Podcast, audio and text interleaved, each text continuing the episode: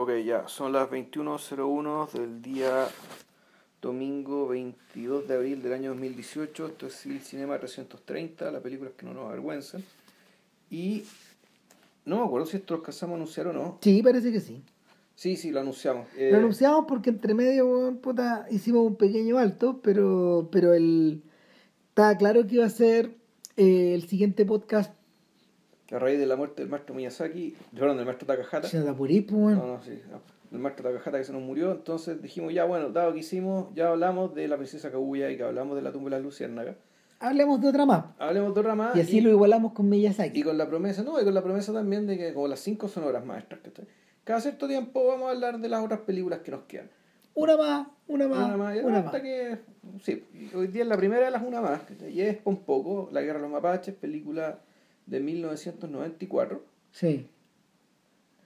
que es más o menos contemporánea, eh, y es como yo uno podría decir que la, la hermana unida por la espalda, la hermana mesa de la princesa Mononoke. Exactamente. Sí. O sea, viéndola queda súper claro, hasta el estilo de animación es medio similar. De hecho, yo diría que este es el filme de Takahata que más se asemeja al estilo de animación de madurez de Miyazaki, en algún nivel. Ya, Eh, bueno, los que habrán escuchado el, el podcast dedicado a la tumba de las luciérnagas y después a la princesa Mononoke, perdón, a la, a la Kaguya. princesa Kaguya, eh, en las dos ocasiones hablamos que a diferencia de Miyazaki, eh, Takahata no era un animador, es decir, no era un dibujante, sino que dirigía, esencialmente un director. Un director que iba cambiando eh, su puesta en escena, es decir, que iba cambiando su estilo de animación en la medida de que... de la historia que quería contar. Exacto. Sí. De manera que, por ejemplo, mis vecinos los llamaba. Es un filme muy al croquis, muy a la caricatura, muy cargado a la... No, además que esos son unos cómics que existen, entonces Sí, en el fondo lo... Se imitó el se estilo. imitó el estilo. En el caso de eh, en el caso de la princesa Kaguya, la apuesta era por una era por una mirada mucho más impresionista, mucho más eh, con muchas referencias weón, a los dibujos a los dibujos japoneses Sí. del siglo XVII, de- de- del siglo XVII, XVIII y XIX.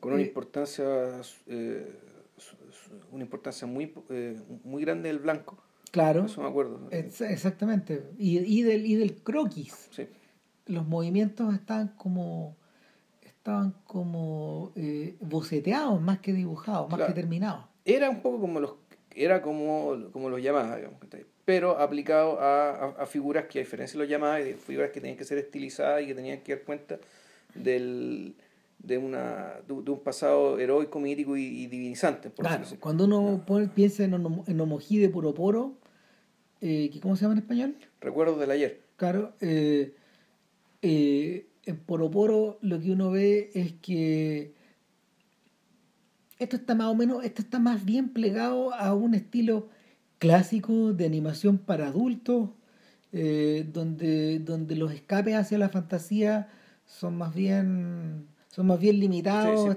Sí, son más bien circunstanciales. eh, le pegan un tremendo giro al filme cada vez que aparecen, pero, pero no necesariamente están ahí encima eh, de toda la puesta en escena. Y algo parecido ocurre con la tumba de las luciérnagas, finalmente. Que, que probablemente eh, hasta, hasta el viento se levanta es el filme de Ghibli más realista.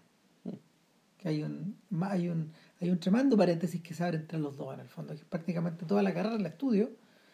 Y es que hasta ahora, y, y, y yo diría que esos dos, esas dos películas las- No, y son las que están más apegadas a lo real. La otra película, no, la, no, pero hay hartas más, que está ahí el que, que está entre medio, que son de otros autores. Sí. Ahí, porque tú la, hay una que se llama Rompen las olas o Ocean Waves, Soy el mar.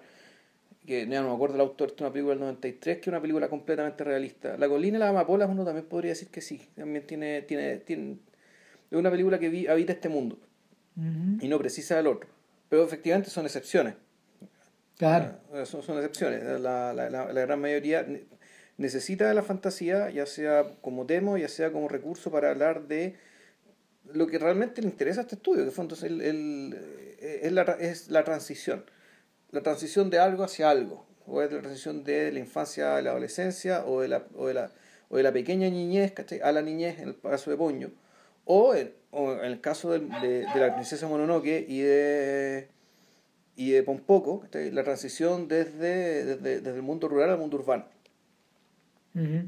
Y todo lo que eso todo, todo lo que eso significa. Sí, es un poco eh, el, el viaje inverso al que hace la familia en. El- Ellos van pasando del mundo urbano al rural. Claro, pero el punto es que la presencia y la fantasía, ahí interesante, la presencia y la fantasía, eh, y este personaje fantástico, claro, eh, ahí ese personaje existe un poco para, para que la niña entienda qué tipo de relación tiene con su padre. Claro. Para provocar esa, pero, o sea, eh, la, la disrupción ahí no es la, no es la disrupción ambiental. Claro, y es la, y es la niña mayor. Sí. ¿no? En el fondo es la niña mayor que también está al filo de convertirse en adolescente. Y que también se está haciendo amiga, ami- se hace amiga de un niño que tiene la misma edad. ¿está? Y que- pero bueno, de eso hablamos ya, ¿no? Sí, sí, sí. Ahora, eh, partimos por un poco porque eh, Porque tú no lo habías visto. No, yo nunca, yo nunca la había visto y porque JP decía que en realidad lo que a él le impresionaba era la tremenda ambición de la película. Y puta, es cierto. O sea, a ver, en rigor, Pompoco es una historia de animales antropomorfizados que raya, que raya en la comedia permanentemente, pero cuyo tema es muy trágico y es muy tremendo. Y la forma de abordarlo realmente es muy audaz. Eh, Pompoco narra a grandes rasgos la historia de una batalla eh, que los mapaches libran finalmente libran contra los hombres en una guerra que nunca se hace abierta como en el como en la princesa Mononoke que, que esa guerra es épica es como el Sí. Señor de los Anillos finalmente es una es una batalla que está llena a ver, es una batalla que está es, es una serie de batallas un enfrentamiento que está lleno de eh, efemérides, por decirlo así, que van marcando esta historia, que se va desarrollando a lo largo de un tiempo más o menos prolongado, pero en este, y en este caso es más o menos Son parecido. como regaños. También es como tres años. Son como regaños, sí. Claro, eh, y, y ellos, y, y esta, esta, esta, esta historia está narrada por un tercero que la cuenta como si fuera un rapsoda y permanentemente. Es que hay hartas voces que hablan. Sí. Al principio parten distintas voces, y después queda una. después queda solo una. Queda solo una. Sí. Eh, pero este Rapsoda que, que queda hasta el final eh, hace permanentemente referencias a la, a, a la era de Pompoco. Sí. Ahora, ¿qué es, un qué es el Pompoco en sí? Eh, para eso tenemos que empezar a hablar de los protagonistas, en el fondo. Y la traducción al español son mapaches, pero no son exactamente O sea, mapaches. Pompoco, no, Pompoco, no, un Pompoco, la- el- Pompoco, por lo que entiendo y por lo... Pompoco es la guerra, pues sí, la era de Pompoco. Ah, no, pero, pero, pero, pero el, acto del Pompoco es otra weá. Claro, el- lo- los bichitos estos en realidad son mapaches, son unos perros mapaches que no hay traducción exacta al, al- al español, que se llaman, son tanuki. Eh, exacto. Ese es el nombre del bichito. ¿cachai? Y de, y, y de aquí para adelante vamos a hablar de los tanuki. Claro, los tanuki, el, eh, los tanuki en la película son representados de cuatro formas. Son representados como tanuki, es decir, como perritos. Dos, como, como estos tanuki antropomorfizados, es decir, que caminan en dos patas y son como hombres, son como humanos, eh, pero con rostro y piel de tanuki. Hay una, hay una tercera forma de aparición que son que ya que el aparato, que el, perdón, que el, que el La cuerpo de ellos se vuelve completamente icónico. Es una caricatura. Es una caricatura ya muy simple que- sirve para ciertos momentos en que el... Interesante. Cuando los bichos son muy animales, aparecen como, como animales, como tanuki. En cambio, cuando, cuando, es- cuando estos bichos se comportan de manera que es como, entre comillas, muy peril, muy divertida, ¿cachai? O también están muy enfermos a punto de morir, creo. O sea, hay, hay una parte en que el- en, en una batalla, ponte tú, el cuerpo se les transforma, ¿cachai? Cuando está, lo está abandonando la energía vital, aparecen con esta forma tan muy caricaturesca. Está la forma antropo- antropomórfica, que es la, la que pasa, la- en la que aparece en la mayor parte de la película, digamos, para dar cuenta de las relaciones que tienen entre ellos como una comunidad eh, casi humana, humana en realidad, ¿cachai? Solo que tanuki. Y además hay algunos de los tanukis que pueden además convertirse en humanos. Claro. Eh, Ahora- ¿Y esto es por qué? Porque básicamente en la mitología japonesa a los tanuki se les atribuye la, se les atribuye la capacidad de antropo- antropomorfizarse. Igual que a los zorros. Sí, Eh, y algunos otros tipos de animales. algunos otros animales, exacto. El, a ver, pero el pompoco es el, es el acto de que ellos inflan su barriga ¿Ya? y se la golpean. ¿Ya? ¿cachai? El acto de golpearse la barriga, el animal de hecho lo hace. Eh, eso es el pompoco. Es como refiere a esta idea de eh, eh, a ver, el acto es como, es como que a, ver, a veces, a veces los animales nosotros vemos la manifestación de una suerte de, de rasgo de personalidad. ¿Cachai? Y en este caso, es, por ejemplo, por ejemplo, las nutrias que duermen, las nutrias que duermen tomaditas de la mano. ¿Cachai? O sea, hay fotos de esas weá y se hacen memes, etcétera, digamos, pero nosotros les atribuimos esta, estas sensaciones, estos sentimientos, etcétera. Y claro, pues, eh, a estas bestias, estas bestias se tocan la barriga y se la golpean. Poc, poc, poc, poc, poc. ¿Cachai? Y, eh, y, y, esto refiere al acto de, mm, de ponerse en pie de guerra finalmente. Entonces, por eso la película se llama así. Y claro, pues estos tipos están en pie de guerra precisamente durante un largo, durante, durante, un, durante un periodo más o menos largo de sus vidas, que, que en el fondo es esta guerra épica. Claro. Que están luchando contra algo imposible de, de derrotar. Eh, la, película, la película comienza, de hecho, de una manera que prefigura totalmente la princesa Mononoke. Vemos en un prado eh, dos, dos ejércitos, dos ejércitos de Tanuki que, que, están en su faceta animal y rápidamente comienzan a atacarse por el dominio de esta pradera.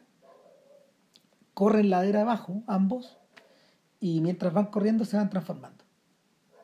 Y, y, la transformación es fascinante porque empiezan a correr y empiezan, empiezan a correr a cuatro patas y luego empiezan en dos.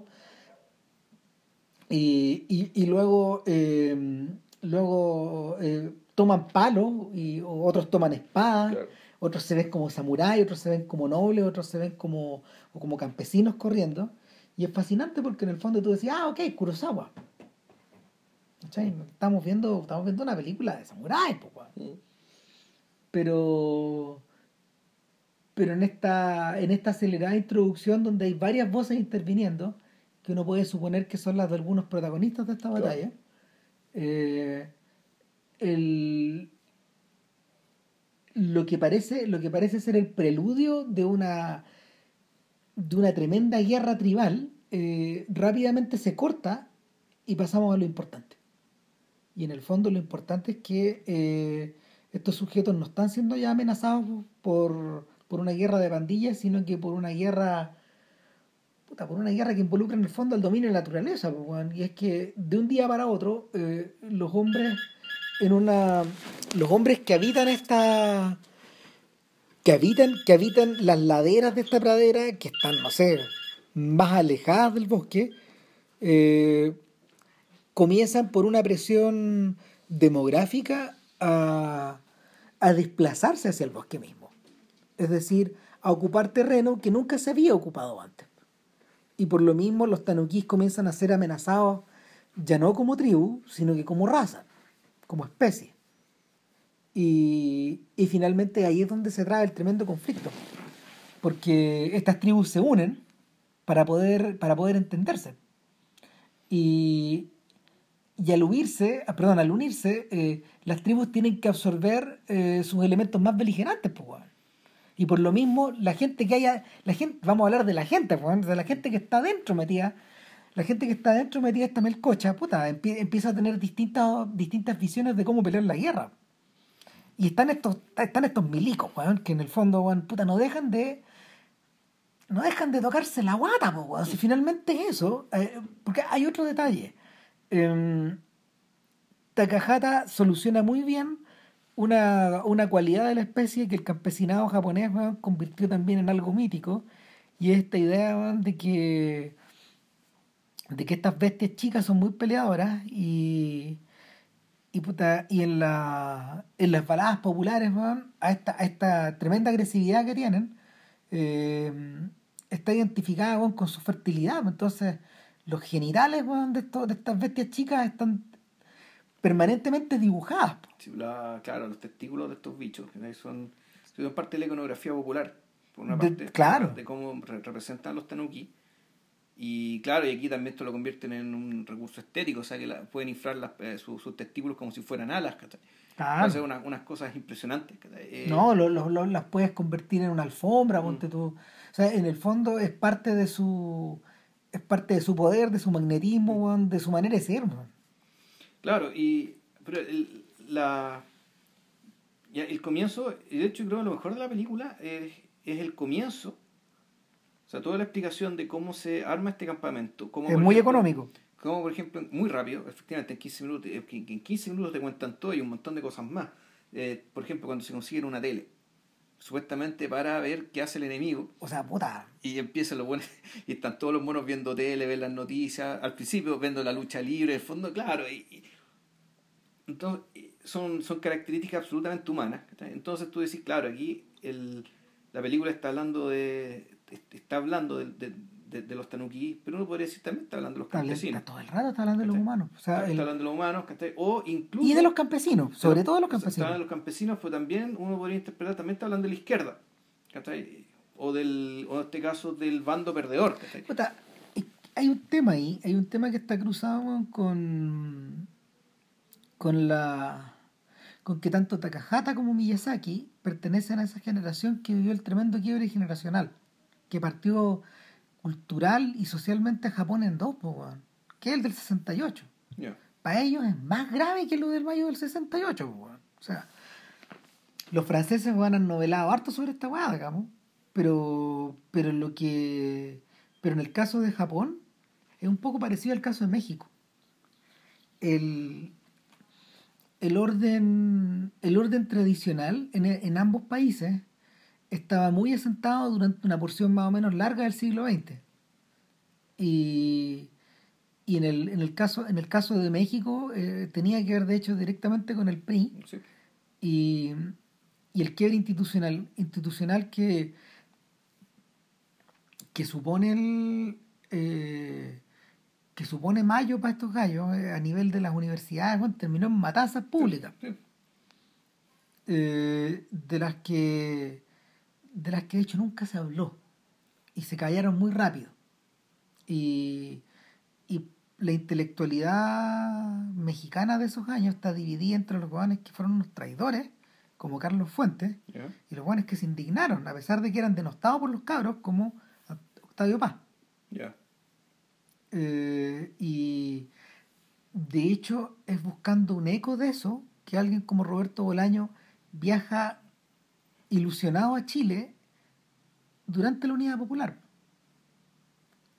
¿Cachai? Ha- Haciendo un poco el duelo de esto, como le ocurre a mucha otra gente de esa edad. Eh, en, el caso de, en el caso de Miyazaki con Takahata y de mucha otra gente, eh, es la generación de Nagisa Oshima, él, él es de los mayores, digamos. Ya. Y pero pero est- estos personajes, estos personajes, esto también ocurre en el cómic, de hecho. También ocurre en el cómic japonés. Eh, estos personajes vivieron ese quiebre, vivieron ese quiebre profundo. Y yo creo que Takahata se está refiriendo también a esta, a esta, tal como tú dices, a esta izquierda que en el fondo resulta perdedora en, en esta, en esta repartición de los cargos, en esta repartición del poder y en último término en este, este, en este nuevo planteamiento de leyes de la convivencia. El nuevo mundo que yo conozco. Claro. Entonces, para ellos, para ellos de hecho representó un quiebre tan grande que, que tuvieron que ingeniarse otra forma de trabajar, pues, weón. Porque, porque de hecho desde de ahí sale la solución que, que Takahata y Miyazaki tienen de, de- de hacer estas teleseries para la televisión. Cuando, cuando trabajaron en Heidi, en Marco y en esa weá. Cuando el viejo dirigió a Miyazaki haciendo estas cuestiones. O sea, el, el cine japonés de hecho se acabó una forma de pensar po, para el cine japonés. Se, se quebró. Una de las razones por las que Kurosawa quedó fuera del negocio fue precisamente esa. No, estaba descompada este hombre. weón.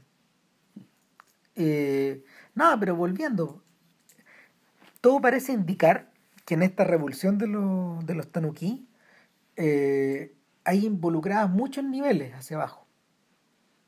Y, y la principal pista al respecto es el tono de historiador que empieza a adoptar nuestro, nuestro protagonista.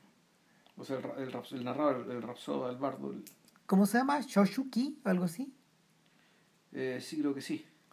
Que, que es uno de los corresponde un poco a la edad de Miyazaki, de hecho. O sea, que es un joven de menos de 30. O sea, dentro, del, dentro de la tribu, claro, es uno de los jóvenes y, uno podría decir que es uno de los más ilustrados de los jóvenes. Claro. Uno de los líderes de los jóvenes. Eh, eh, eh, es, un líder porque en el fondo creció en una madriguera donde su padre y su madre se transformaban liberalmente en, humanos, cuando ellos necesitaban. Y, y Yoshuki dominó esta. dominó esta. Mm, ¿cómo se llama? Esta metamorfosis a la que ellos se refieren eh, de una manera mucho más rápida que sus compañeros de generación. Era un cabro, era un cabro que en el fondo, sí, pero un cabro de izquierda, pues, Sí, o sea, sí, y por otra parte está el, y el otro líder, el líder más belicoso, Gonta, que era que era de una impulsividad tremenda, que muy dado a la violencia, pero que al mismo tiempo era, era también el que veía con mayor lucidez el hecho de que en realidad con los, con contra los humanos no hay esperanza. No. De, que, y que en lo tanto la, la, lógica, a los humanos hay que destruirlos a todos. Sí, claro, más o menos es un poco la actitud que, que tendría, que tienen un poco esto, que tiene un poco el protagonista de los siete samuráis. Uh, no me eso. Sí, sí, un poco así, sí, el... Eh, que en el fondo no es un samurái, pues, ¿te acordás que este no es un samurái? Pues, o sea, el personaje de... de ¿Cómo se llama? De Ah, el actor, pues, Toshiro Mifune. Mifune no es un samurái los siete samuráis. Pero es un guan que, es un que opera con la guata. Y estos samuráis finalmente lo dejan meterse acá, weón. Lo dejan trabajar acá, weón, por lo belicoso que es, por lo empeñoso, pero no por lo fino ni por lo, ni por lo iluminado, weón. En todo caso, el weón sí tenía razón, sí tenía la razón. De que esta pelea iba a ser hasta el final. Ese weón sí lo sabía. Y, y Gonta también lo sabe. Él está un poco en cierta medida, eh, Gonta también tiene resabios de la impulsividad de, que, llevó a lo, que llevó a los japoneses al, al cuasi exterminio de sus tropas durante la Segunda Guerra Mundial. Mm, sí. Sí, algo de eso. Sí, algo de eso, no, claro. Y de hecho, el, el, lo que pasa con Gonta y con sus seguidores es un poco básicamente una lucha kamikaze también. O sea, es, el, ya el, testimonial, esta cuestión ya aparentemente suicida, ¿cachai? Que donde, claro, se privilegia el honor sobre la vida. Claro. En paralelo, en paralelo están los viejos. Claro. Porque los viejos, eh, de los viejos en realidad básicamente son dos, al principio. Sí, después llegan tres más. Claro, es un hombre y una mujer. Y, y este viejo maestro, puta, es, el más viejo, es el más viejo de la es el más viejo de las tribus. De hecho, están en bandos distintos al principio. Es el más viejo de las tribus y de alguna manera, puta, lo respetan y. Pero. Pero este viejito está, este viejito también está plagado de dudas y de miedos, y de, de suposiciones. Y por otro lado está eh, la señora, que. Que la, la abuela, no me acuerdo el nombre de la abuela, es la abuela. Es la abuela. Y. Y la abuela, la abuela posee ciertas certezas que ninguno tiene. De hecho, es el único personaje femenino, aparte de la novia de Chochuki, que tiene cierta importancia. Y, vaya qué importancia tiene. viéndola yo pensaba en estos personajes femeninos de, Miyazaki. Que Miyazaki empezó, que Miyazaki ha ido desarrollando con el paso del tiempo. Y que, que tú no sabís, a ver, a ver, algo de madre tienen, pero al mismo tiempo algo de misterioso, algo de mágico, algo de brujo, algo de algo de severo también. Se parecen un poco a Baba Yaga, de a esta Baba Yaga del Castillo Andante. Claro, pero, eh, sí, no, pero, pero es un personaje más bien bondadoso. Sí, claro, no. No, eh, eh, Baba, Yaga era, Baba Yaga era el caos, pero, pero, pero compartía rasgos, compartía los mismos rasgos, mm. en el fondo. Y ella no es, ella no es realmente, ella no es la voz de, ella no es la voz de la tradición, eso iba a decir. Y aparte de eso tampoco no es impasible como el viejo. Mm. No, pues ella, ella tiene algunas de las características de Gonta también, pero como es vieja, está todo más moderado. Ella es la que le enseña, hay, como esto es una película de guerra, está, está, toda la fase de la instrucción Entonces, el, la, la, película, la película, sobre todo el comienzo, el comienzo es tan entretenido, tan brillante, está, eh, eh, pasan muchas cosas, muchos tipos de situaciones distintas, y ahí donde se presta, se, se presta mucho para la comedia. Eh, se presta para el absurdo también. También. Sobre todo cuando ella les plantea, Juan, aquí esta guerra, Juan, hay que pelearla con la metamorfosis, no claro. puede. Hay que convertirnos en humanos. Y empiezan las clases para convertirse en humanos. Puta, claro, y a algunos les va bien, a otros les va mal. Se convierten en objetos, pues, se convierten en cosas, en... es, como, es como Harry Potter. Sí, sí, es algo así. Y, y, y, te va quedando la sensación de que estas criaturas tienen un enorme poder. Y, y es algo que, que, que no está precisamente eh, no está precisamente relacionado con la magia. No es magia exactamente. Esto es algo más antiguo que eso. Exacto. Es más antiguo que la idea de, de querer transformar de, de, querer transformar algo con, con cierto propósito. Pareciera ser que los tanuki finalmente se metamorfosean por liberalidad de hacerlo. En algún momento uno de los personajes dice, bueno, no, nuestro narrador dice que, que el, los tanuki en el fondo nunca son más felices que cuando se transforman. De hecho, pareciera ser que transformarse es una consecuencia de ser tan feliz. Y, y ahí, ahí es donde, es donde yo creo que eh, Takahata tiene una intuición brillante. Y es que eh, sabiendo que su estilo es su estilo para, para dibujar, su estilo para diseñar eh, o para dirigir finalmente es completamente plástico, él puede recurrir al que quiera, finalmente, eh, y no está tan amarrado como Miyazaki a diseñar sus propios personajes.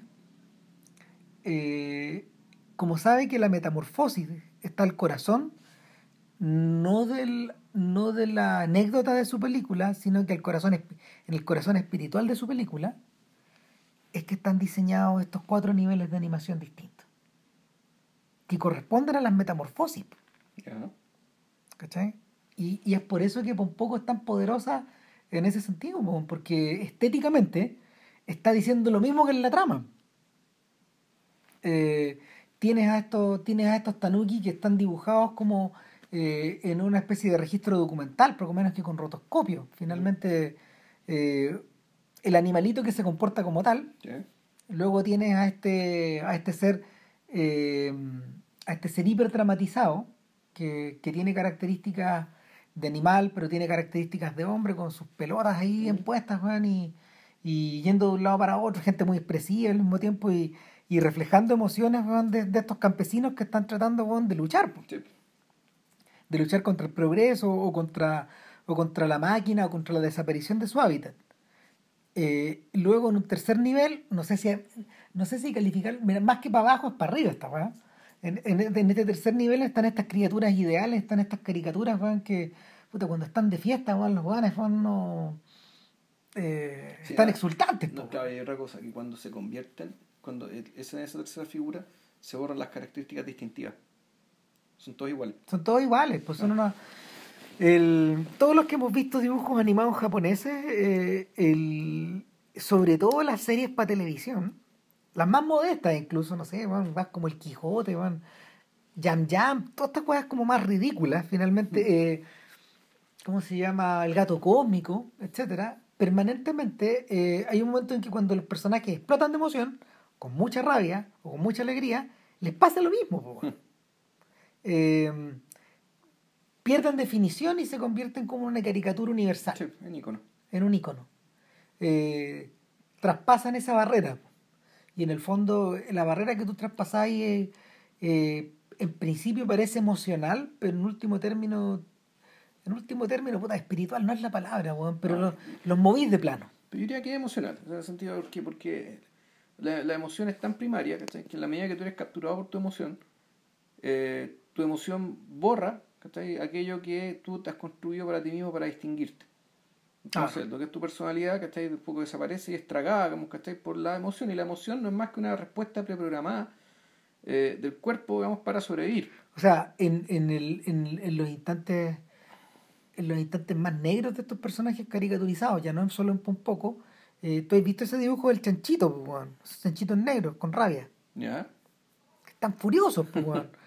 ¿Cachai? No, no lo recuerdo. Puta, esos- los personajes son tan furiosos que empiezan a producir estos chanchos negros, weón, que están como alrededor, weón, y, y son como unos pequeños demonios chicos, que, que en el fondo, puta, expresan la caca que sentís, weón. ¿Cachai? O la rabia, algunos a veces son rojos. Pero claro, es un poco esa. eh, el.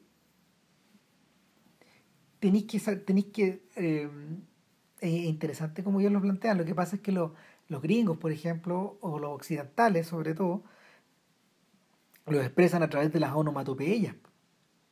¿Cachai? Dibujando las palabras. ¡Pau! ¡Crash! Todas esas weas.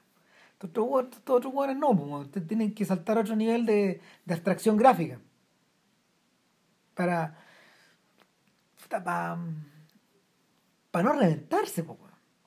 Y. Y en el.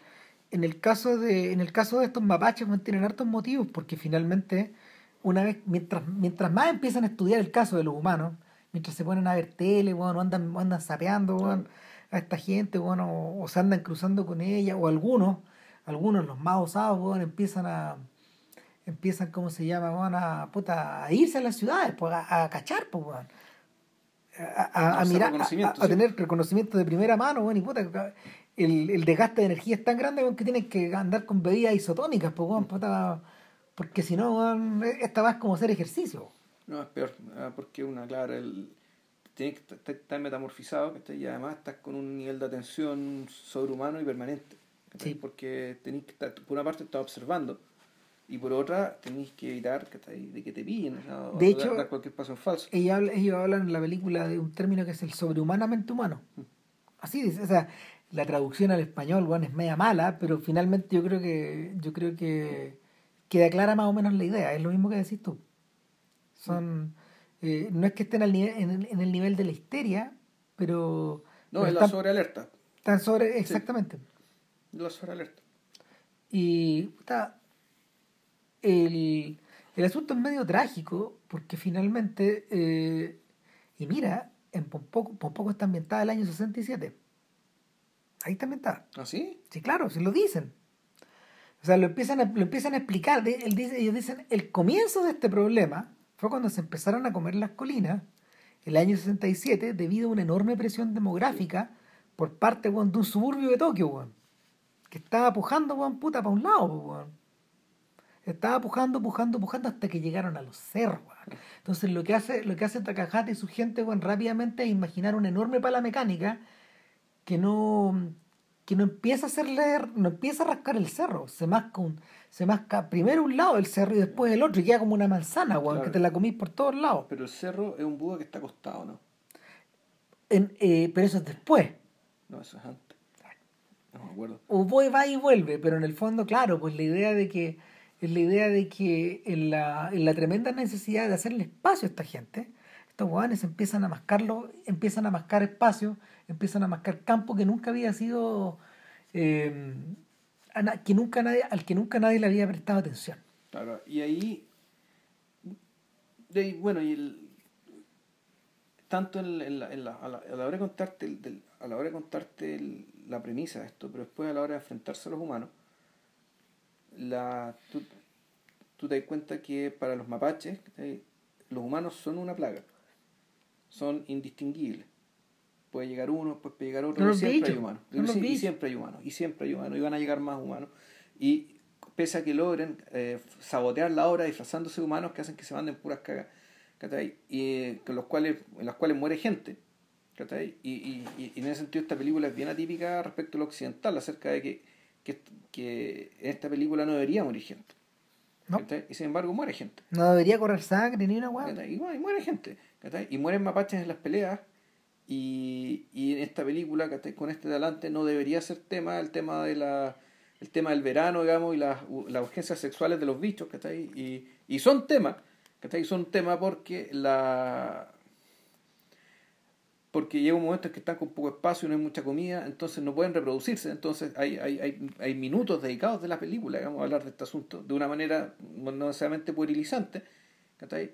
Pero sí en el entendido de que el, esta guerra involucra todo este tipo de consideraciones y no podía dejarlas de lado y no podía hacerte el gil. Por mucho que la película tenga aspecto, es una película para niños. El, cuando los mapaches logran dominar el arte de la de la, ¿cómo se llama esto? la metamorfosis, efectivamente empiezan a sabotear, logran paralizar la obra, y sin embargo la plaga no se detiene. No. Llegan, se echan una máquina, llegan dos máquinas. Se muere un camionero, llegan cuatro camioneros. Desde la perspectiva, de la perspectiva de los mapaches, los, los, humanos que son lo mismo que los mosquitos, que las langostas, o que cualquier bicho de mierda digamos, que nos venga a jorobar la existencia. O sea, estos guanes hacen sacrificios enormes, sacrificios de gente en época de guerra. Eh, por ejemplo, dejan de reproducirse un año. Eh, sí, porque estaban no, porque no tenían comida. Y porque en el fondo llegan a la conclusión de que el tamaño de la población no puede seguir creciendo en el espacio que tienen. Exacto. Pero aún así, eh, la exigencia es muy grande y el año siguiente, puta, están como conejos. Po. Queda la caga. Y, y, además la historia está sazonada, ¿cachai? Por, por mini historias un poco, un, poco épicas, digamos, o, de, de, de, mítico, digamos, puta, porque mandan a dos exploradores a buscar, a, a buscar ayuda. Se mandan a dos de los, de, los mejores que tenían otros potenciales líderes de la nueva generación de jóvenes, de, jóvenes tanuki, y mandan a dos, mandan a dos a buscar a, buscar a determinados maestros para que lo ayuden en la guerra. Y uno de ellos. Puta, ese, sacrificio es tremendo, Juan. Porque. A ver, uno de ellos llega precisamente, Juan, puta, cruza una gran porción de territorio y llega a un lugar donde la situación es distinta. Llega a un lugar donde los mapaches son venerados como dioses. Y, y, hay, y están estos tres... tres maestros. Están estos tres maestros, estos tres reyes magos, estos, estos tres sabios de cientos de años. Está súper claro que en el fondo no estamos hablando de cualquier persona. De hecho, el gran maestro tiene 999, pues, está más viejo que yo. Pues, y, y, y, nuestro, nuestro Padawan queda ahí aprendiendo, enamorándose de la hija de uno de los jefes. Eh, pero sabiendo que tiene que volver, pero que no puede volver al tiro, mm. eh, de inmediato tú estás pensando como en ¿sabes que Empecé a pensar en estas aventuras del Prince Valiant, del Príncipe Valiente, y que obedecen a tiempos y a, a estructuras de edad media. Evidentemente este personaje no puede llegar y irse, no puede llegar y tomarlo, ¿no? O sea, eh, igual, que en la, igual que los héroes de la Edad Media, bueno, transcurren años antes de que vuelvan. Sí, como Señor de los Anillos también, no la película, que... No, el libro. El libro en el libro la, toda, la, toda la historia son cinco años en la película hicieron durar 13 meses. Mm. Pero claro, los tiempos eran esos, y, y, eso implicaba en un periodo nada más donde, la esperanza de día era de 30 años, con suerte. Donde los mapaches viven años de mapache también, pues, Entonces, en esta, en esta disyuntiva, eh, el tipo los convence de ir y de viajar, de iniciar esta suerte de último viaje para ellos también una, una suerte de viaje épico. Sin embargo, en paralelo y en una de las secciones más oscuras de la película, y, más oscura no por lo no por lo negra, sino que por lo, lo menos explorado. De hecho, no está dibujado eso.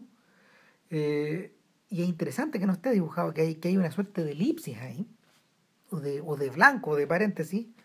Es que eh, nuestro otro aventurero va en busca del otro gran maestro, del más grande de los grandes, de hecho. Y, y nadie parece nadie parece darle una un paradero. Su viaje es el más solitario de todos el personaje más solitario.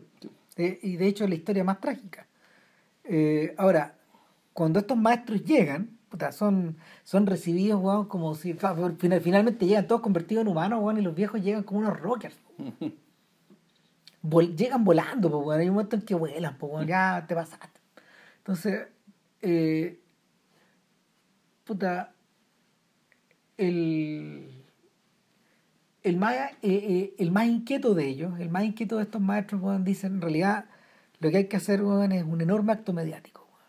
¿Qué es el tipo de weas que hacemos Claro. por allá, weón? De puta, en nuestros templos, weón, movemos una ceja, weón, y los humanos, weón, corren a alimentarnos, pues, como ustedes saben. Divertido esa weón. Eh, y planifican, weón, puta, el desfile de los monstruos, weón. Claro. Claro, y en el fondo este es una enorme parada, weón. Una enorme parada, un enorme carnaval, weón, que va a aterrorizar a los humanos, weón. Y, Puta, el, y puta, y la weá sale bien y no sale bien, pues, weón. o sea, visualmente como uno como espectador, eh, bueno, es algo impresionante. Sí, no, yo, yo no había visto, yo no había visto una weá así hasta la desde, desde que había mirado a la princesa Kaguya cuando en el fondo suben al cielo. Claro. Y, y, y en la secuencia, de hecho, perdón, es la secuencia que los directores de Lee Unkrich y, el, y su codirector en Coco copiaron cuando cruzan al transmundo. Ya. Cuando, cuando bajan los dioses finalmente. Claro. Claro, no, e- esta secuencia es un... Porque claro, está cargada, puta, por una parte la desesperación de, esta, de, de este pueblo que trata de sobrevivir, por otra parte es, es el shock, el shock digamos, y lo, que- lo que implica que para un pueblo, por muy modernizado que esté, que se le presenten casi todos sus mitos y todas sus figuras mitológicas y, y, y todo en un solo lugar, en un solo acontecimiento. ¿no? El paroxismo. Claro, y, y, es- y, y, y, se- y- y ese, y, ese, y esta, esta parte de la ciudad, que no me acuerdo cómo se llama, este, este suburbio donde aparece, se convierte súbitamente en un soft place, ¿cachai? En un lugar suave, en estos lugares donde pues, efectivamente convive lo que no suele convivir. Donde, la- donde eh, la- las leyes del mundo, digamos, ¿cachai? Quedan suspendidas por un momento. Es muy choro, de hecho, que por poco sea, que sea contemporánea de Sandman, por la misma razón. Mm. Porque, porque los dibujantes de Sandman, tal como, que tal como Takahata, eh, Gaiman eh, concibió su serie de forma que los dibujantes fueran cambiando. Exacto. Porque en el- cómic una de las maldiciones es que en realidad los dibujantes son tan requeridos que, o al revés, eh, los guionistas también pueden ser tan requeridos que muchas veces el, el dibujante eh, va cambiando número a número y, y- y no se queda contigo, a menos que sea el autor de la Claro. serie. Y en este caso, eh, Gaiman lo utilizaba en su favor, de manera de que, sus infini- de de que- que sus infinitos, sus endless, iban mutando de forma también. O sea, pero, y, y- pero lo- al mismo tiempo los definió de una manera tan icónica, tan- o sea, tan, tan característica que aunque cambiara el dibujante, eh, se notaba claramente que era incluso por la forma en la que hablaban, por la forma como caracterizaban su- sus palabras. Claro. Como- Puta, y el punto es que, claro, como dice Ram, esto sale bien, sale estupendamente bien, esto es una obra de arte, algo realmente un espectáculo único. porque la Eh, gente lo aprecia como tal, y ese es el problema, po, claro, y entonces la gente en vez de asustarse y en Se maravilla, weón. Y claro, y esto es la. Y esto un poco la, esta esta idea del capitalismo y la tolerancia represiva, es decir, donde aquello que supuestamente viene a subvertirte, tarde o temprano lo termináis asimilando como diversión, como entretenimiento, ¿cachai? O como uno de los muchos recursos más que tiene el mercado para entretenerte. ¿cachai? O para ofrecerte. Entonces, al. Este, este espectáculo que además costó sangre, porque el maestro que lo. uno de los tres maestros que viajó, que lo ejecutó, El, idea, el, el, el, el ideólogo. El esto, ideólogo, esta gastó- sabía, weón. Gastó un nivel tan grande de energía, ¿cachai? Que efectivamente se le fue la vida, ¿cachai? En, en, en hacer este espectáculo. eh, baja el búho del cielo, ¿cachai? Con su nube y lo recoge, ¿cachai? Y se lo lleva en cámara. Eh, y, y claro, o sea, el, este, es el, este es el primer indicio, eh, yo creo que este es el primer indicio seguro, ¿cachai? De que la guerra ya está perdida. Y en el fondo ya todo lo que viene después, digamos, hacia abajo, es ya el, el reconocimiento de lo inevitable. O sea, de hecho, pasan dos cosas con los maestros. Eh, el maestro más viejo, eh, en, en- en un acto. O sea, puta. Es bien doloroso verlo, weón, porque, eh, porque él, él revierte hacia el pietismo, weón. Mm, sí. Y agarra, weón, a los, a los que lo siguen, weón, y, y finalmente, finalmente funda una mini comuna que está todo el rato rezando nomás. Exacto, ya saben que no, que no es vuelta.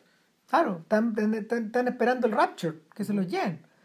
Y, y el otro, que en el fondo era como. eh, que finalmente era el rey. Porque, porque él, era, el- él, él- él era el jefe de su propia comunidad.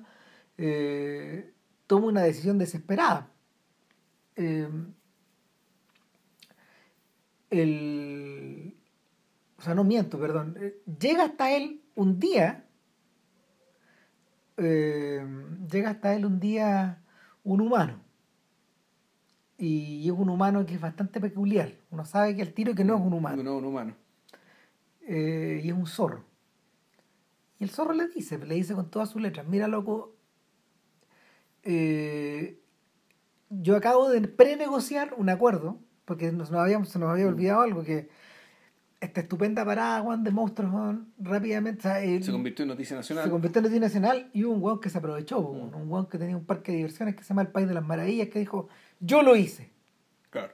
Y de inmediato empezó a buscar a los verdaderos, los, verdaderos, creadores de del espectáculo digamos, para contratarlo, obviamente. Puta, claro, por 100 millones de yen, weón, no- pico. Y, y claro, el zorro, weón, cachó esta weá, se coló Claro, se, se metió, se metió en la empresa, nadie sabe cómo, como un zorro. como un zorro. ¿Cachai? Ahí, ahí culebreando ahí. Claro, weón. weón, fueron los mapaches, weón. Yo puedo conseguirme a los mapaches, weón. Este weón fue y les dijo, ustedes tienen dos, posibilidades. Yo tengo negociado el trato weón, de trasladarlos a todos ustedes como trabajadores al país de maravilla. Pero van a tener que vivir como humanos. Ese es el problema. ¿Y qué pasa con los que no pueden transformarse? Puta, nosotros también tuvimos de esa gente y es doloroso, pero son las pérdidas, las bajas que se producen en toda sociedad. Claro. Y, y le dicen, bueno, ¿y ustedes los zorros viven? No, generalmente vivimos de... Somos, o, todas estas todas estas todas estas prostitutas, todas estas Sí, también son, son zorras, igual que, igual, igual que yo. Igual que yo, que yo soy el pimp. el- Claro, eso es una especie de cafiche, digamos, y entonces el punto aquí es que lo, y esto también es el palo un poco para la izquierda, ¿cachai? Respecto aquí que para sobrevivir tenéis que ser o, o- o una prostituta o un cafiche, weón, o O un obrero. o un burócrata más, weón. Y, y esa es la asimilación, esa es la promesa, y perdón, esa es la forma de, de sobrevivir, bueno, es asimilarte a ese costo. Claro. Entonces la, la figura del zorro está, está un poco para eso, para pegar ese palo. Sí. Y va a ser posible también una, una, mini rebelión de los mapaches porque, claro, el, cuando hace el parque de, de, de diversión, los mapaches mandan toda la cresta y destruyen todo. O sea, este weón, este Sí. claro, este weón, eh, este llega de vuelta con esta. Puta, medio angustiado, pero dice, "Te- te- tengo una salida, pues, es lo que me ofrecen. bueno. Claro, y, y ahí queda la cagada. Y ahí finalmente todas las facciones se dividen. Y no. Y, y ya no tenía ejército para poder pelear esta guerra, weón. Este weón puta todo, planea una última venganza, weón, antes de llegarse a su yerno, weón. Ujú. que, que, que el chico que lo ha ido a buscar, Claro. weón, y. Y es que llegan, se juntan con esta gente, weón, puta, los maravillan y luego, weón, lo, se roban la plata, weón, lo, le quitan todo Sí. otro. Y no se sabe más de ellos. No se sabe, pero no importa, ¿cachai? Porque como los humanos son una plaga, ¿cachai? Igual nos está haciendo recagar el cerro. Claro. ¿cachai? Después llegan una amiga más, más desesperada todavía, que es salir en televisión. Sí. Y sale en televisión y lo y, y, y de nuevo convence a un periodista para que vaya al bosque, el periodista es muerto de susto y efectivamente aparecen los mapaches, los mapaches hablan en vivo, entonces el público japonés, ¿cachai? La, la televisión ve esto. Y sin embargo pasa lo mismo. La... todo es absorbido, po, todo es absorbido, ¿cachai? todo es igual, nada, nada, hace que na- nada hace que nada cambie.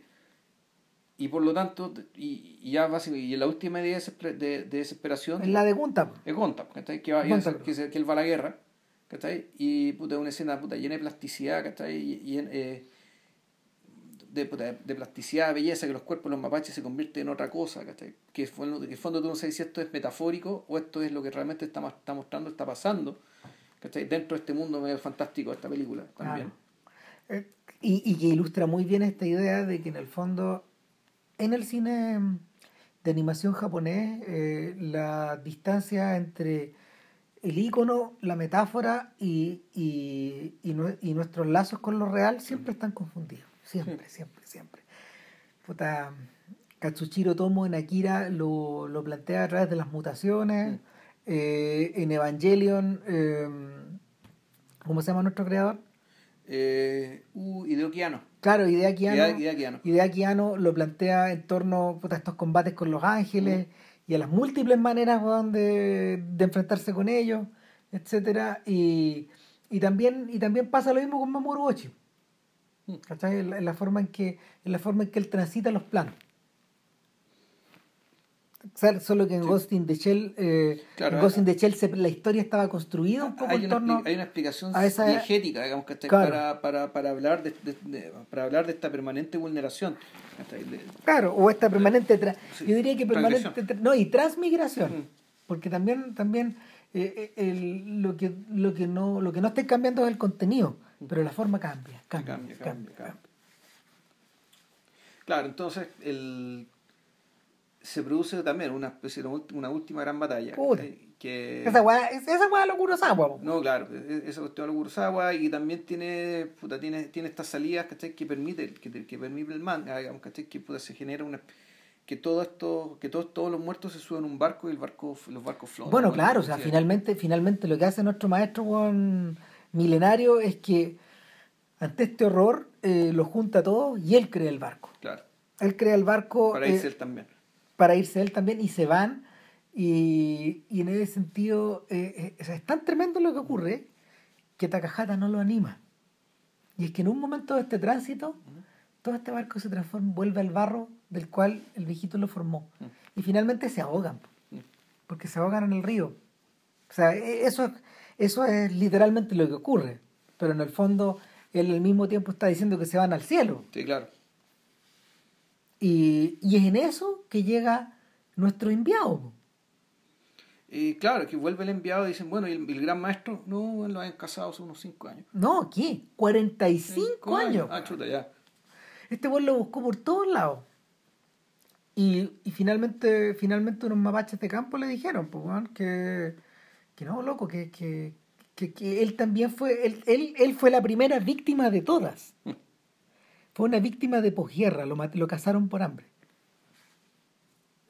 Y es decir, eh, mientras el primer enviado había ido a un plano ideal, había ido al cielo finalmente, no sé, bueno, o había ido a, había ido un, a, un, a un país confesional, donde, donde en el fondo... Donde, todo era como antes, digamos. Donde y donde todo siempre iba a ser igual. Sí. Eh, al otro lo eh, mandaron a un lugar ya destruido. El, otro estaba en el infierno. Y su viaje fue al infierno, y bueno, por eso no lo, por eso no lo pueden ni contar, weón. Y cuando el buen llega, mira la colina y se pone a llorar. Y llora, y llora, y llora, y llora, y llora.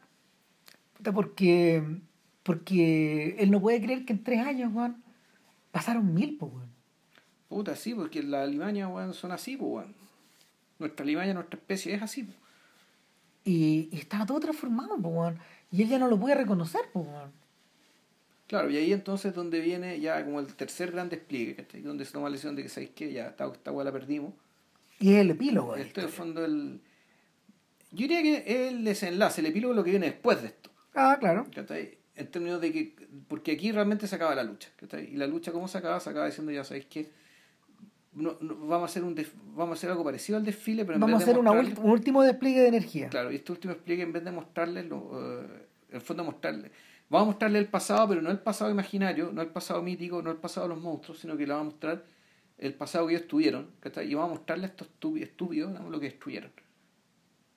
Y en ese sentido claro ahí esta escena se parece mucho aunque inversamente a la muerte a la muerte del gran dragón de la princesa Mononoke esto cuando muere el dragón e, esta fuerza natural pierde, pierde una vida unitaria, digamos, que es este dragón que la, que la representa, la simboliza y la cultiva, pero esta vida en el fondo se despliega por toda la naturaleza. Y eso es un cambio de era. La princesa Mononoke te, te muestra ese cambio de era y te lo muestra de una manera absolutamente eh, como le gusta a Miyazaki. Y también a Takahata, digamos, que puta, fulgurante, abundante, una cosa que el, mm que el verde explota, ¿cachai? Y, y, y, y, la vida, bueno, puta, la vida se abre en, ramas, hojas, flores, ¿cachai? Y aquí, en cambio, pasa lo mismo, pero es toda una ilusión, ¿cachai? Pero es una ilusión que además el, es una ilusión que no solamente involucra, involucra la naturaleza, sino que es una ilusión que involucra el pasado humano. Donde pueden ver algunas de las personas que vienen a esta población, recordar, oye, pero ese que está allá es mi papá. Ese que está allá es la casa donde nosotros vivíamos. El, pero el efecto es muy fuerte porque. Eh, puta, porque. La ilusión supera. La ilusión supera el marco de la. Supera el marco del cerro. En el fondo, en el fondo está. En el fondo se está proyectando directo sobre las conciencias de esta gente. Sí, claro. Pero el, el efecto funciona como un espejo. Porque los propios Tanuki, eh, los propios Tanuki también. Tanuki, perdón, comienzan a verse, ver su propio pasado ahí y sus parientes. Y corren, y corren, y corren, y corren, y, corren hacia una ladera y cuando ya llegan al borde, ya está todo como antes, y se observan con los humanos. Y, y, hay un, y un breve, brevísimo instante como de, de empatía entre ambos. De que hay humanos, que comía inocentes, ¿cachai? Los niños, pues estos niños que, estos niños que llegan como a vivir a buen puta estos edificios que ven ven estos animalitos, y que de alguna manera, de alguna manera nuestro historiador, dice que puta lo hay una especie de comunión acá. La gente como que se entendió con los animales, pero, pero para los animales aún así vivir era demasiado peligroso ahí. Y, y finalmente, no sé, pues se produce la división final. Que, que algunos de ellos, como yo, dice el historiador, puta, optamos por transformarnos en humanos, vivir sobre una, sobrehumanamente humanos. Eh, claro, entonces tú, lo ves, tú lo ves al tipo y aquí empieza el epílogo, está Donde está, puta, está este sujeto que suponemos que es eh, Sochiki, ¿se llama? Eh, Soshuki. Soshuki. Que Soshuki a esta altura ya está emparejado, ya tenía niñitos. Tiene su familia. Tiene su familia. Y, y, tú lo ves andando en metro. Y donde él piensa, cómo los humanos pueden vivir así. Y va caminando por un por un suburbio, digamos, en alguna parte, una un callejón de, este suburbio, y ve que unos mapaches están corriendo, este, ve, unos tanuki corriendo por ahí, y él los empieza a seguir, se meten a través de un hoyo y una muralla, y él los empieza a seguir, y de repente, claro, ve que están los, eh, ve, una tremenda fogata y que están los tanukis, ¿cachai? Ya no convertidos en humanos, sino, sino los tanukis con, como humanos, es decir, parados en dos pies, con sus piernas, sus brazos, ¿cachai? Eh, carrereando, en el fondo una tremenda fiesta. Y donde él también cambia de forma, de nuevo, para estar con su comunidad una vez más. Claro, eh, yo lo eh, lo podía asimilar, por ejemplo, a esta gente que vuelve, que vive en la ciudad y que vuelve al campo, por ejemplo, y se encuentra con sus parientes, que los va a ver cada tanto, ¿cachai? Es un poco, es un poco esa sensación. Eh, durante todo el rato yo estaba pensando también en, estaba buscando un cómic, esto es. Eh, hay un dibujante japonés que se llama Yoshishiro Tatsumi y que es de la misma generación, es, un poco mayor que, que estos viejos. Tatsumi, no estoy seguro si falleció, y si no ha fallecido debe tener más de 80. Ah, bueno. Y, y Tatsumi es importante en la historia del manga, porque a pesar de... Mm, ¿Cómo se llama? A pesar de ser un, un heredero directo de Osamu Tezuka, es decir, de, este señor que lo inicia todo, del Disney japonés. De la misma forma que Takahata y Miyazaki lo son, eh, Tatsumi también hace un quiebre, pero hace un quiebre en el sentido contrario. Si, si Takahata y Miyazaki desarrollaron desarrollaron su creatividad por el lado de la fantasía o de la, de la relación con la fantasía y la, y la realidad, si se convirtieron en, último término en grandes autores del barroco, porque son barrocos estos jóvenes. O sea, su, su imaginación es así, es desbordada. Sus, eh, eh, son, son un poco como Jack Kirby. Jack Kirby, la cabeza de Jack Kirby funcionaba más o menos parecida. O sea, la, la capacidad de crear mundos, de personajes, de caracteres, sensaciones, pareciera no tener fin con estos jóvenes. En el caso de Tatsumi funciona al revés. Tatsumi utilizó toda esa técnica para convertirse en un actor, en un autor de lo que lo de lo que lo, los gringos podrían llamar una suerte de noir japonés. Es decir, eh, él utilizó toda, este, toda esta técnica, siempre en el cómic, para poder, para poder explorar cosas ocultas o guardadas o, o escondidas. Tiene un nombre esa. De hecho, eh, eh, de hecho tiene una, esa tendencia tiene un nombre, de hecho eh, Tatsumi la, la, inició, pero él tiene mucho, em, él tiene muchos seguidores y,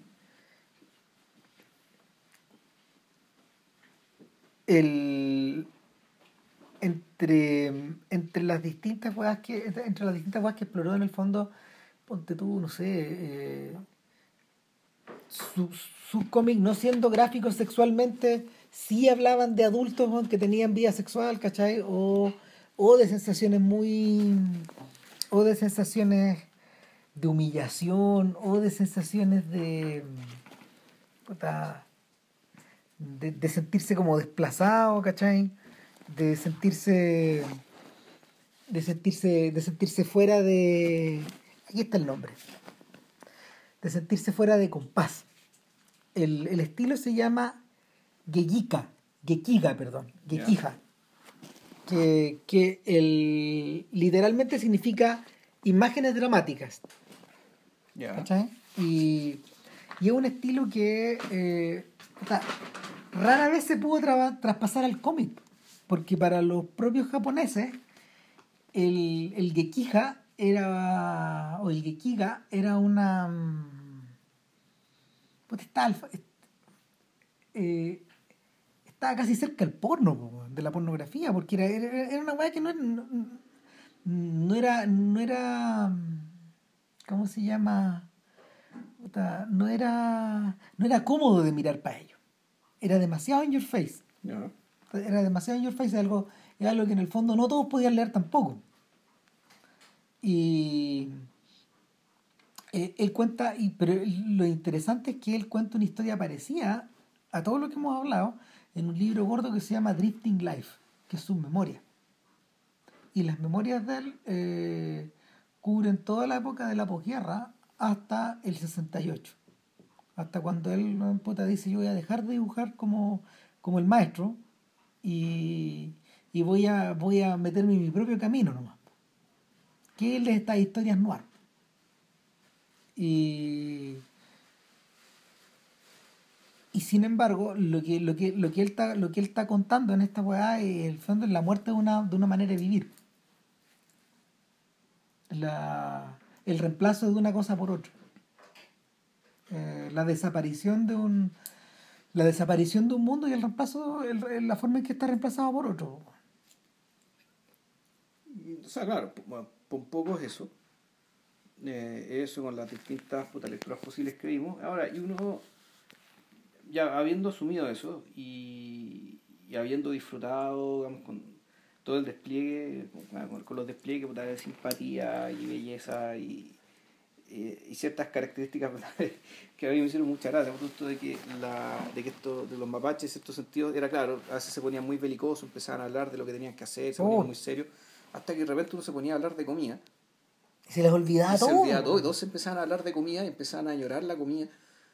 Y, y claro, tú decís, bueno, una de las razones por las que de repente no ganan, digamos, por las que no van a ganar es porque tienen este pequeño problema y otros problemas más, digamos. Pero a la larga es su virtud, o sea, ¿qué es lo que, les permite seguir viviendo? Es lo que les permite vivir, pero es lo que les permite ganar. Es decir, el, punto es que, eh, y, el punto yo creo que también un poco lo sabemos, que el,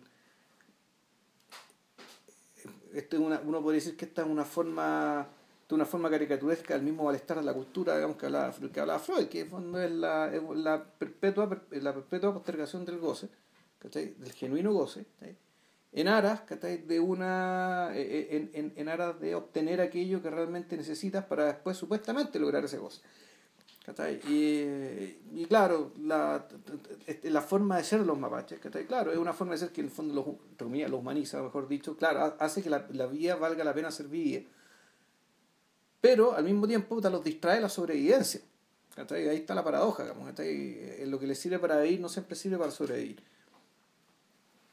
Em, y la otra cosa que a mí me. que, también. más que llamarme la atención, pero me. me, incluso hasta me perturbó un poco, es, es, sin embargo darme cuenta que el, el retrato que hace Takahata de la vida pasada, o sea, de la vida comunitaria, de la vida campesina, es un retrato prácticamente crítico. Es decir, nos hace cargo, digamos, que estáis del lado oscuro de la comunidad no se hace cargo ni el pensamiento no se hace cargo ni el pensamiento único o, mejor dicho o muchas veces el no pensamiento del cretinismo de la de, de la de la disuasión hacia la individualidad, hacia el, hacia el tipo que puta piensa al revés. Que, que en las comunidades suele haber de la mutua, de la mutua vigilancia. Lo, que suele haber es estas comunidades donde, el, donde la comunidad es mucho más importante que cada uno de sus individuos. Eh, ese aspecto de lo comunitario es un aspecto que, claro, que esta cajada simplemente no toca. Él prefiere, él prefiere hablar de, de, de, este pasado rural eh, armónico con la naturaleza, y eso es cierto, más o menos cierto de una manera bastante idílica, bastante idealizada, eh, para, y creo, dar, dar, el palo que él quiere dar, que básicamente el mundo humano tal que conocemos es en sí mismo una tragedia. Su instauración y su perpetuación y su expansión ya es una tragedia, y, son estas tragedias cuya rutinización termina siendo invisible el hecho que es una tragedia, lo que también es una tragedia. Entonces, el, el, costo que se paga desde el punto de vista, no sé, pues, yo diría incluso desde el, rigor intelectual, Es, es decir, ya, ok, vamos a hablar de este tránsito, pero de la, de la vida pasada, de la vida de la comunidad, de, de, de, la, de la vida rural, digamos, eh, no vamos a hablar, no vamos a hablar de lo malo, solamente vamos a hablar de, eh, de aquello que de aquello que perdimos, no de aquello que ganamos a mí me da la sensación de que en el fondo los filmes de Takahata funcionan todos juntos, en ese sentido. Porque de eso ya había hablado en la tumba de la Luciana. ¿Sí? Sí, claro. De la. Puta, de la idiotez, o sea, de, de, de la idiotez no del campesinado, sino de la de la mezquindad, weón, y de la... Sí, pero es que puta, eso, eso es una situación, pero uno podría atribuirlo a, la guerra, decir Efectivamente, una situación extraordinaria, ¿cachai? Ahora, el tema es ese, el tema es que la guerra, lo que hizo la guerra, en cierto sentido, fue quebrar el tejido social del país. O sea, fue la guerra la que obligó a la gente a... No fue la promesa, no fue la promesa de la prosperidad, ¿cachai? Sino que fue básicamente la sobrevivencia. Y volvemos, la sobrevivencia como, como eh, antagonista de la vida.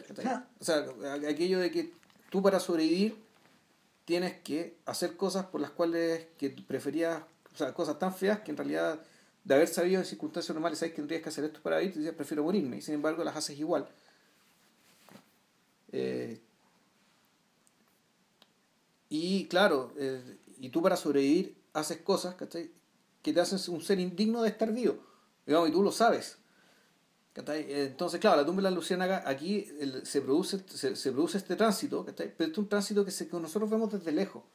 O sea, más que verlo desde lejos, eh, vemos como eso golpea a nuestras figuras protagonistas. Todo esto, eh, todo este tránsito, eh, lo, lo, lo, que vemos de él, se termina expresando en los cuerpos famélicos de estos niños, famélicos y moreteados. Es un proceso que vemos así como bien a la lejanía y los otros que vemos son sus efectos, y sus efectos son estos niños. Y Boroboro eh, es, es, una lógica, también está hablando un poco de estos dos mundos, pero, pero claro, en, la clave del, del retorno. ¿cachai? Y en la clave de la historia particular. De una historia particular, de una historia privada, íntima, de alguien que, que, cuya vuelta ¿cachai? A, ese, a ese mundo es también una vuelta a la niñez. ¿Cachai? Por eso es que la película termina con, con un enjambre, ¿cachai? con este enjambre de niños ¿cachai? que que no están ahí, Pero es como una especie de una marea de energía, Que empuja, y, que te muestra, y, que te muestra lo que está pasando, digamos, Como, como gran tendencia. Ahora, interesante que tanto Miyazaki y Takahata, Y en esta película también, está la importancia del enjambre.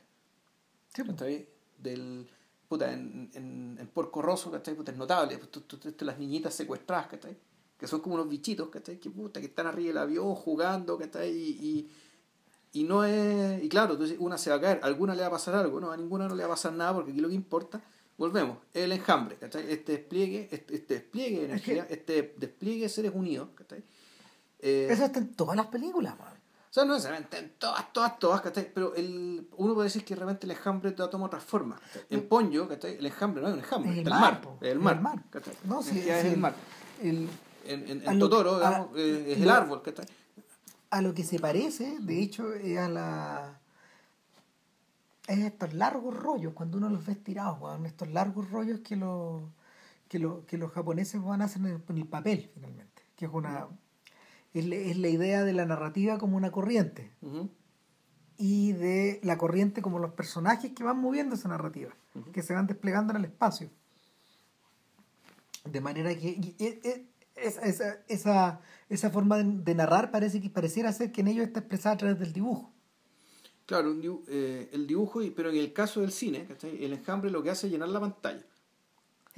O sea, es una, el enjambre también, naturalmente que avanza en el tiempo, pero su gran, su gran despliegue, es un despliegue, por decirlo de manera, horizontal. Exacto. Un, despliegue horizontal en términos de que el, el, despliegue longitudinal en el tiempo ese, ese es cortito, aparece en términos extensos, pero cuando están, ocupan mucho. ¿Cachai? Despliegan mucho, ocupan mucho espacio, ocupan mucho espacio la pantalla. Y ocupan mucho espacio tu atención también. O sea, en el. Para Miyazaki eso es tan fuerte que incluso en una película semi-convencional como la de. como El viento se levanta, están estos diseños de avión, pues, weón, que su maestro italiano, weón. Que el maestro italiano, weón. Caproni. Caproni, weón, puta. Eh, exhibe a través del espacio, pues, Bueno, yo, Ghibli es un avión italiano. Sí, pues. ¿Es ese avión? no, no, no es ese. No, pero, pero son los... Pero no es de Caproni. El, el, avión Ghibli, el modelo Ghibli, es un avión diseñado por otro, por otro diseñador, que no es Caproni, que es el, que el ídolo del, del protagonista de lo que el viento, del viento se levanta. Eh, es un avión que, que, es más o menos de la época de los 30. Caproni es 20 años antes. Y ya no estaba vivo cuando... No. O estaba muy viejito, retirado, digamos, Cuando estaban haciendo ese avión. Claro, y nunca diseñó los aviones que aparecen en la película, que son desaforadamente desquiciados. Claro. claro. Se viste esta tendencia, weón, puta, a la. a la navesco, pero por decirlo de alguna manera occidental. Y, ahí uno ya podría irse al chancho. Y el viaje Chihiro, en realidad, es puro enjambre. o sea, todos estos, todos estos bichos mitológicos que viven. Y el castillo Nata también, weón. También lo es. Cuando lo veis construido hacia adentro, toda esa weón. Hmm. Eh, pareciera ser que eh, el, el, aporte de estos japoneses a la cultura occidental, al menos en ese plano, tiene que ver con el devolvernos esta idea. Después de un siglo dedicado al arte abstracto, pues, De un siglo dedicado al arte abstracto, a, irle quitando, a irle quitando eh, diseño a las cosas en muchos casos. Y cuando tú observas esto, tú, y, tal vez por eso es que les interesa del 19 para atrás. ¿Cachai? Porque en el, en el 19 todavía existía esa idea. Sí, pero pero eh, se expresaba en estos cuadros, en estos cuadros de gran formato. Y pareciera ser que gran parte de los filmes de Ghibli sí son cuadros de gran formato. Eh, lo interesante es que eh, Takahata parece. Takahata es su único cuadro de gran, gran formato este. Y hasta cierto punto Kaguya, que es una mezcla de dos cosas. No, mira, el. Sí, son, son obras de gran formato, El, lo que pasa es que estaba acordando de, algo puta la comparación idiota. El, el enjambre, el enjambre es inteligente el enjambre tiene una forma, hay una inteligencia detrás de ese. No sabemos de quién. Hay una inteligencia detrás de este enjambre, de este movimiento. Es lo que esta imagen, que es lo que esta imagen recurrente de Malik tiene, la de los pájaros moviéndose a, través del espacio como una sola forma. Exacto. En cambio, entonces, por una parte está el enjambre, pero por otra parte, la cultura occidental, particularmente la estadounidense, ¿cachai? está obsesionada con otro enjambre, que, pero que a diferencia de ese no es inteligente que el de los zombies. Claro. ¿Cachai? Que tú decís, el, el caos. Del mismo principio. Eh, eh, es, un, es un, un, principio similar y sin embargo, claro, su, su manifestación y lo que está detrás de, de, una cosa y la otra es completamente distinta y la visión de mundo que está detrás también es completamente no, yo Creo que, yo creo que un buen ejemplo son los cuadros del bosque. Los cuadros del bosque son cuadros en enjambre, todos. ¿Ya? ¿Cachai? Desde el triunfo de la muerte hasta el jardín de las delicias. Están, están planteados de esa forma. ¿Cachai? Y ahí tenía el enjambre de zombies. Eh, este, estos, estos, estas calaveras que están con. Eh, cuyos ataúdes son eh, sus escudos. Hasta en el jardín de las delicias, los múltiples enjambres que tú veis van desplegados en formas, en entelequias, en parábolas, en metáforas en monstruosidad y en fantasía. Sí, pero eso no es extraño porque mal que mal el Bosco pinta, o sea, imagina y vive eh, un mundo ordenado. Sí. Y estas son, inme- esta- estas son, estas son, ¿cómo se llama? Eh, figuraciones de, del caos. Son figuraciones, o sea, eh, lo de los zombies, el, el caso del zombie, ¿cachai? Claro, el, el zombie eh, es, es un enjambre, ¿cachai? Que sin embargo eh, es un enjambre de seres, ¿cachai? Que claro, todos quieren lo mismo, pero todos quieren lo mismo para sí mismos. ¿Cachai? Que básicamente cada zombie quiere comer más carne, ¿no? los, zombies, los zombies no cooperan, no colaboran. Claro, estamos descontando acá em, todas estas presunciones del último Romero. La del zombie sapiens, sí, sí, me Sí, acuerdo, claro, sí. claro, claro. Bueno, Ese eh, Land of the Dead, creo que era. claro, pero es una de las variaciones nomás Sí. de, de estas múltiples de esta weá, como, como todas estas cosas pueden tenerlo, pero en el origen es esta otra cosa. Claro. Y. Y bueno, me cansé. Oh. Eh, Está, eh, es curioso, yo recomendaría, yo recomendaría eh, para establecer los respectivos parentescos, yo recomendaría de hecho ver antes que ver un poco, antes que incluso la tumba de las luciérnagas, aunque yo sé que en general la gente suele llegar al revés. No, la- es ver las películas en orden, en orden cronológico. Claro, claro, pero, pero, pero para, pero para, para, pero para poder entrar mejor, sobre todo las personas que han visto cosas de Miyazaki, un poco es una súper buena puerta de entrada este viejo. Ah, eh, El, el, y, y ¿sabéis, sabéis- pero ¿sabéis por qué te lo digo? Sobre todo porque la gente a veces me pregunta, me pregunta por qué el abuelo tumba de las luciérnagas es tan triste. Así, así, tal cual. Eh, a, veces, a veces hay gente que no ha visto la- las otras películas, ¿cachai? Ya. Y, y en el fondo el pareciera ser que el shock de pasar de una cosa a otra es muy grande. Lo conocéis paternalista con la gente, loco. No, si no, si yo sé que no, El- weón, el pero viejo primero filmó una película, después filmó la otra. Ah, pero- Ustedes son libres de ver la película obvio, que quieran, ¿cachai? obvio, pero no, pero no es paternalismo, en el fondo, weón, puta, es la presunción, weón, de que, de que esto me parece que es más es más amigable, además que es menos vista, weón. Sí, o sea, es que aquí la, va el mensaje inequívoco. No hay que ver una o la otra, hay que verlas todas. Sí. Son cinco. Puta madre, son cinco, ¿cachai? Y, y cada vez se murió y no va a ser más, ¿cachai? Entonces, vean las cinco, vean el orden que, la- que, se- que, se- que le acomode, digamos. Y claro, puede ser que efectivamente tú me lo, lo opción acá sea un poco triste, un poco shock, pero mira, consuelo diciendo que eso pasó. ¿ya? Y, que, y- Y que le pasó al autor del y el libro. autor del libro, en vez de morirse, ¿cachai? Escribe un libro. ¿cachai? Y por lo que contó en el libro, más le habría valido morirse. Sí. Dado, dado lo que le pasó. Y él lo tenía súper claro. Mm. No, pues. Puta. Puta. Próxima semana nos vamos muy atrás. Bastante muy. Vamos atrás. con el. Vamos a hacer, vamos a hacer una, vamos a hacer las dos. No, hagamos las dos. Yo le propuse a Vilches que eh, en, esta, en esta lenta vuelta que tenemos en torno al cine mudo alemán, del, del que hemos hablado en ocasiones anteriores, por ejemplo, hablamos de Pabst y las películas con Louis Brooks. Ya hablamos, claro, hablamos de, de Fritz Lang Y, y, y, y Murnau, po, y- pero de Fritz Lang hablamos de, de Mabuse. de Mabuse, claro. Y, y bueno, y hablamos de Murnau, Hablamos del Murnau, de, claro, de Amanecer. pero nos falta un montón de otra gente. O sea, sabemos que nos falta Caligari, ¿cachai? Claro. que es de las weas más desquiciadas que me ha tocado ver en la vida. Pero, pero yo le sugerí a Vilches que antes de ver Caligari viéramos algo que se había hecho antes, eh, previo a esto, Ojo, poco el- tiempo el, antes. El, el estudiante de Praga, sí, el gol Sí, es posterior. sí, exactamente. Sí. Pero la imaginación de Paul Wegener es pretérita, pues antes que eso.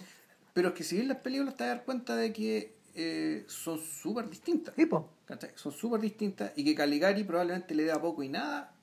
O sea, visualmente, No. yo recuerdo, le da poco y nada al estudiante de Praga. Nada. El, ah, Entonces vamos a hablar del estudiante de Praga, película de 1913, y de El Golem, película de 1920. ambas de Paul Wegener. Habla de Paul Wegener con alguien. Sí. fondo no- no- no- no- y Paul Wegener además es el protagonista de ambas películas. Y el, y el guionista también. Sí, y, cuando vean las películas se van a dar cuenta de la presencia muy extraña que tiene este sujeto, una cara bien rara. Eh, Así que antes de seguir hablando de lo que vamos a hablar la próxima semana, mejor nos despedimos, que está ahí, bueno, quedamos con, con eso, a menos que se muera alguien, digamos, que está ahí, y tengamos que- Bueno, entre medio- De hecho, sí, sabemos que pues, está la tarea, más o menos pronto, para ser el, el Milo Forman de los 70. Y tenemos otra tarea que es hacer las películas de Buñuel y Jean-Claude Carrier. Sí, Son muchas, weón. No, no tengo tiempo para ver siete películas, Sí, weón. pero, si vas a hacer dos podcasts. Pobre bicho, weón, tiene tuto. Ya. Ya, bueno, nos vemos, que estén muy bien.